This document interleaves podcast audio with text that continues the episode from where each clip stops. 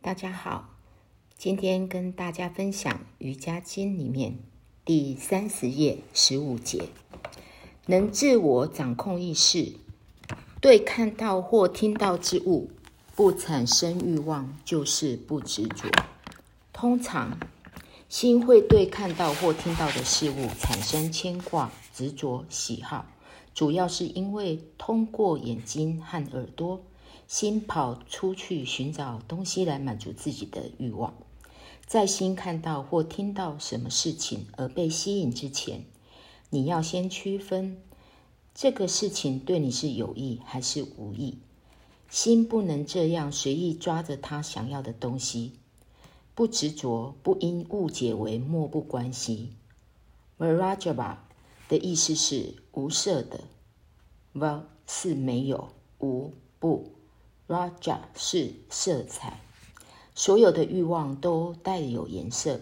你将心着着色彩的那一刹那，一个涟漪就形成了，就像一块石头扔扔到平静的水里，它会产生水波。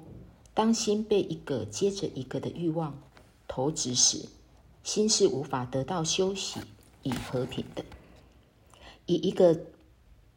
得不到休息的心去练瑜伽是没有无法稳住的。当你想不断的去做一件事情，就不应该被其他的欲望分了心。这就是为什么练习对永远都得不执着、无所牵挂。任何练习如果不能无所牵挂、不执着，是很难完成的。这就是为什么常常听人说啊，我练习冥想静坐很多年了，我每天祈祷，早晚都做。是的，他们是是这样做的。我们必须接受这些事实，因为我们每天看着他们都坐在那儿冥想，或是上教堂、入庙宇。有的时候，他们坐在神龛前，一坐就好几个钟头。有些人每日念一遍圣经，有些人每天重复念诵《伯切梵歌》。他们甚至不念完就不吃东西。当他们起身的那一瞬间，他们又立刻走到神龛前，再把经文从头念一遍，连一杯水都没有喝。但是他们依然停留在同一个阶段，原因就是他们的心。仍然因为一些不同的欲望而离开、跑掉。有多少人站在神龛前，心里却想着自己的事业呢？或是眼睛四处观望，看看有几位朋友来了呢？庙宇和教堂常常变成了社交中心，他们已经失去原来来此的目的了。因为人们的心都比较容易被世俗的事，而非祈祷文所吸引。嘴巴也许像留声机一般，很机械地念着祈祷文，但心早已跑向他处。所以你无法抓住心，让它静下来，除非它能不受欲望的困扰。当我们的心没有牵挂时，才能冥想静坐。事实上，你根本就不需要去练习冥想，只要你的心能够脱离自私的欲望。你会发觉，你总是轻松自在，永远不会好动、不安静，也永远不会沮丧。所以，我们需要练习，也不要让心有所执着。在这两者之间，不让心有执着比较重要。有人会立刻问道：“如果心没有执着，那你不是失去了所有动力，而变成迟钝的人吗？”不是的。当我们说没有执着，意思是没有介入的欲欲望。如果你真的想要贪心，那么就贪心的去服务别人，试着帮助别人减轻痛苦。一旦你不再执着，不再有牵挂的时候，你就能服务别人了。这样一来，你会越来越快乐。这就是为什么有的时候我说无我的人。是最是自私的，为什么呢？因为一个无我的人是不愿意失去和和平和快乐的。即使与神在一起的时候，也不要有个人的欲望与执着。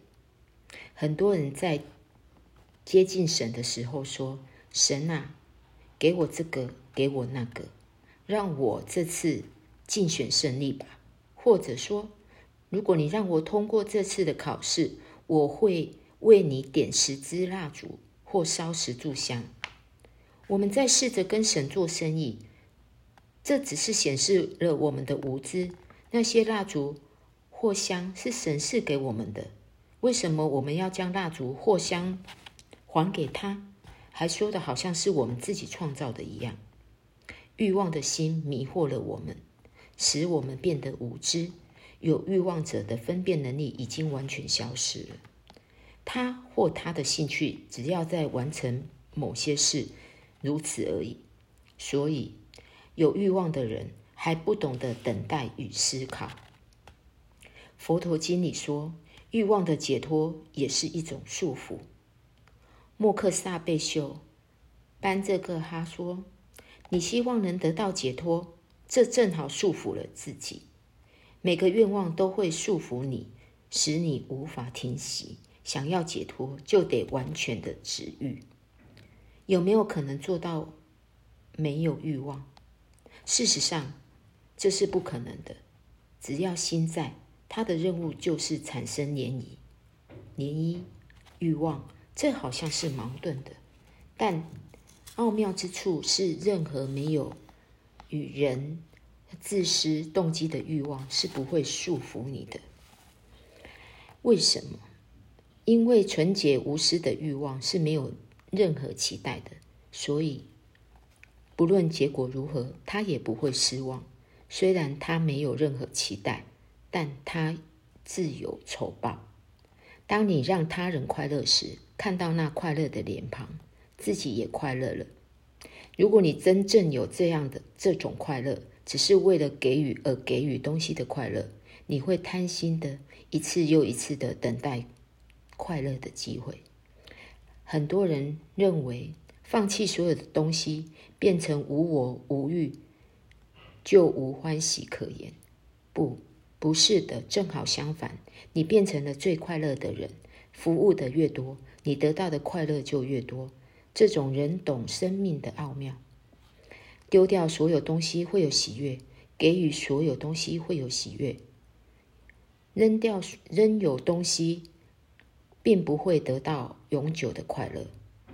拥有的东西越多，你就会越的变得不快乐。我们看到，我们没有看到过百万富翁吧？社会地位高的人，议长、总总统，他们快乐吗？不，职位越高，麻烦的事就越多。只有圣人放弃要求的人是永远快乐的，因为圣人已经没有任何东西失去了。因为你什么都没有，你永远只有自己，这就是秘密。所以说，要放弃世俗的东西，要不动感情，不要有牵挂执着。只要放弃了世俗的东西，你就拥有了最重要的神圣平静财产，就是平静。从另外一方面来看，不执着的好处是可以把工作做得完美。如同下列有个例子：有一天，我收到一个学生寄来的信，他也选了一家联华学院瑜伽中心。一位瑜伽老师拜访他的瑜伽中心，问道：“你的学生没有向你要求更多东西吗？在我们班上，如果每一堂课我不教些新的东西，他们会说什么？我们付钱给你，这个昨天就学过啦。”你今天还是教我们同样的东西，我们为什么还要付那么多钱？除非你教我们一些新东西，否则我们不会再付钱给你了。所以我小心的安排我的课程，每天都加一些新东西，这样我就可以多收一点钱。但是在你这里，我看到你一直教同样的东西，而学生却不断的增加，也没有失望的样子。于是我的学生说。我们不是卖瑜伽的，我们只是为快乐而教学。学生想奉献多少就奉献多少，在这里我们不谈生意，只用心去工作。也许在你的情况里，因为你期待得到钱，所以想要每一次都教一些新东西，以赚更多的钱，吸引更多的学生。事实的确如此。我们另外一个哈达瑜伽教室里也发生同样的事。多年以来，课程都大同小异，学生们每次来也都奉献一些。这样一来，不会觉得厌倦。尽管他们在家里练同样的东西，但他们仍然来上课，因为在这里，他们不会感觉到商业的磁场，而能感觉到瑜伽的磁场。这是他们不愿意失去的。在我的演讲里，不会引用许多经文，或老是讲些新东西。如果我将这些过去演讲的录音倒转、倒带转，会是一次又一次同样的理理念。也许人们说，大师从来没说这些新东西呀。同样的大师，同样的内容，为什么他们还是一遍又一遍的聆听呢？我很高兴，他们到那里都很快乐，所以他们让我快乐，我也让他们快乐。我们只是共度一点点快乐的时光，如此而已。我们只是借瑜伽之名谈些事情或做些事情，对，这些是奥妙之处，在一起有快乐，如此而已。这就是脱俗的生活，不期待什么，我们只是聚在一起。他们不会觉得损失了一些金钱，而我也不觉得赚了他们的钱。我们就像一家人，我们共分享我们的金钱、能量和理念。我们还这一生还要做什么呢？这就是瑜伽。所以，当我们的心不再束缚于某人的个人的欲望，我们的工作就会做得更好，而感觉快乐。我们的生命就会变得有意义。我们如果心不再自私，且都愿意牺牲，那么这个世界就会变成天堂的一个和平的住所。此生所有的东西都愿意给予，牺牲乃生命的戒律。这就是为什么我们敬仰、敬爱那些人类为付出生命的人。为什么我们朝拜耶稣和十字架呢？因为十字架的意义就是牺牲。耶稣牺牲了自己，我们朝拜了他的品德。我们并不是感恩这块木头，而是他所代表的牺牲的意义。耶稣为人类牺牲生命，这就是这个牺牺牲，才让所有的先人、先知。哲人、圣人都敬拜他如超凡的人或是神，不只是圣人，而是自然界所有之物、树、鸟等等，他们都是为他人而活。为什么燃烧的蜡烛会融化掉？为了给予光亮。为什么一炷香会烧成灰？为了给予香气。树为什么成长？为了给予绿叶、花卉和果实。在这个世界上。是否有任何觉知或无觉知的东西是为自己而活？没有。如果整个大自然都能牺牲，为什么唯独我们人类要过自自私的生活？我们就是要给予、给予、给予，该给我们的东西，不需要担心，它自然会来的。当然，在这儿，我们也想要知道：如果我过着牺牲的生活，我吃什么？我穿什么？我能拥有一栋自己的房子呢？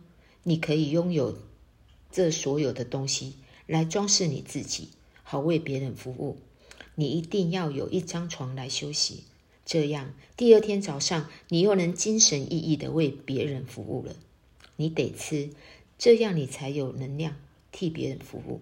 所以你做的每件事情都是为了准备别人服务，就是静冥想静坐的练习。